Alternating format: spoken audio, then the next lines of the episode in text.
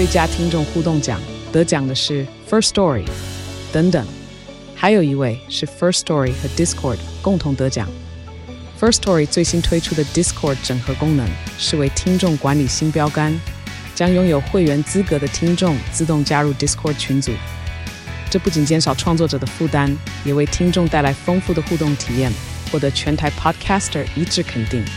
体验这个惊人的功能，立刻点击叙述栏连接，让你与听众互动更上层楼。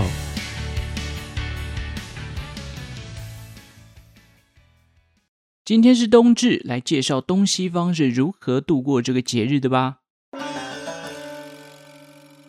十二月二十二日，北半球的冬至这一天哦，也是一整年当中日照时数最短的一天。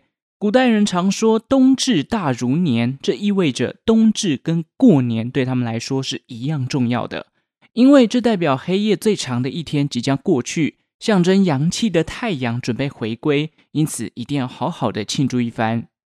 有些朝代，像是汉朝，它的《后汉书》就记载：冬至前后，君子安身静体。百官绝事不听政，则及晨而后省事。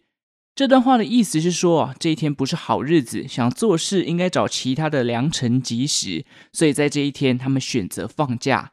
另外，在宋朝，根据这个《宋史笔记·文昌杂录》的记载，冬至是有七天假的哦。哎，想到就觉得很爽，有没有？如果按照宋朝这样放，等于是从今天开始到元旦，哎，都不用上班嘞。是不是超棒的？那冬至当然免不了，我们就想到一定要吃汤圆嘛。有关汤圆的起源哦，据说也跟宋朝有关。在宋朝时期的江南一带，大约位于现在浙江宁波市，被认为是汤圆的发源地。宁波是中国的糯米重镇，当时他们会将这个糯米粉啊搭配像是黑芝麻、少许的砂糖，还有猪油来当做内馅，搓成球后。把它丢入滚水中烹煮。由于这个糯米球呢，啊，它会浮在水面上，因此早期的汤圆还有另外一个称呼，就叫做浮圆子。吃汤圆有点象征团圆啊、圆满天岁的概念，而汤圆的颜色也多半都是红色或者是白色。红色象征的是喜气，白色则代表纯洁，或者是参加完丧事之后要冲洗一切圆满的象征。至于讲到汤圆，大家你会想到另外一个东西，通常被大家合并在一起讨论的元宵，到底这两个东西差别在哪边哦？以我自己的分法了啊，基本上就是有馅的东西呢，我们叫做元宵；没有馅的，我叫做汤圆。或者说冬至的时候是吃汤圆，元宵节的时候才是吃元宵哦。但根据这个我查到的资料，最大的差别其实是在于制作方式的不同。汤圆主要是用手搓成圆形，而元宵则是透过馅料去沾水，在米筛上左摇右晃，沾上糯米粉而成。也因此啊，通常元宵的形状会稍微的比较不规则一点，时常是呈现一点椭圆形的外观。然而啊，在清朝乾隆皇帝的这个元宵联句的著作当中，其实有提到福元子。都人以元宵节食之，遂名元宵。意思是在北京城里的人元宵节都会吃浮圆子，因此浮圆子又被称为元宵。那浮圆子这个名称哦，刚刚前面有提到，它就是来自于江南地区嘛。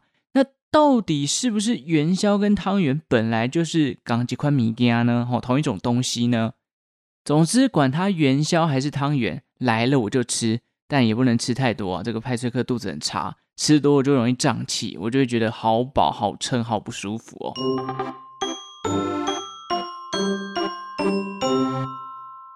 好，那在地球的另一端，西方人是怎么过冬至的呢？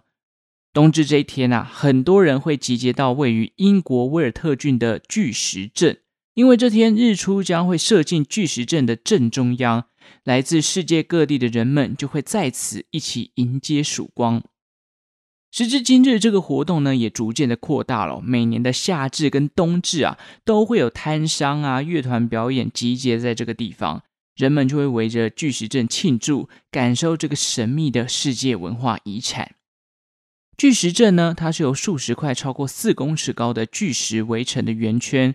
关于它的谜团也很多，包含到底怎么盖出来的，它的实际用途是什么。普遍认为呢，巨石阵是在不同的时间点所搭建起来，打从西元前三千年到西元前两千年，陆陆续续都有巨石被引进，甚至位置呢也经过了调整。而有关巨石阵的用途哦，有考古学家挖到骨灰，认定它是古代人的坟墓。当然，也有人发现陶器啊、青铜器，甚至石柱上的雕刻品等等，因此也认为它可能是祭祀用的神殿。在发现阳光轨迹跟巨石阵的关联之后，也有人觉得它就是古代人观察时间跟季节变化的地方。那其实到现在哦，考古学家还是不断的从巨石阵附近发现许多的文物啦，包含近几年呐、还发现了高达四百多个人工的坑洞，分布在石器时代到青铜器时代这段时间所打造的。那考古学家也认为说，它是用来抓捕动物的。因为啊，他们在附近也发现了像是牛骨啊啊一些个兽骨，还有这个用火的痕迹，认为当时生活在这边的人，他们应该是会吃 barbecue 的哦。好啦，巨石阵离我们台湾镇非常遥远哦，即使没有办法到巨石阵去欣赏日出啦，其实每年的冬至跟夏至，这个英国的英格兰遗产委员会都会在 YouTube 上面放上影片。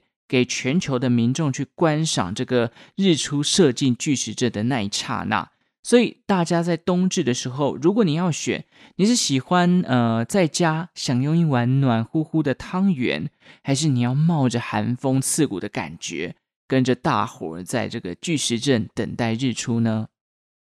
我想这个问题啊，哈，小孩子才做选择，我全都要哦，在家吃着汤圆。上网看这个 YouTube 的直播，看日出就好了嘛，两个愿望一次满足也是蛮好的。其实说穿了，是我根本就没有钱去巨石阵。好了，感谢大家今天的收听，也祝大家冬至快乐，吃汤圆长一岁。这个周报时光机呢，也要长一岁啊，也期许自己跟大家在未来的这个道路上呢，能够更为的圆满。好，感谢大家的收听。如果喜欢《周报时光机》的节目呢，也记得订阅这个频道，并且给予五星的好评。我们就下次再见喽，拜拜。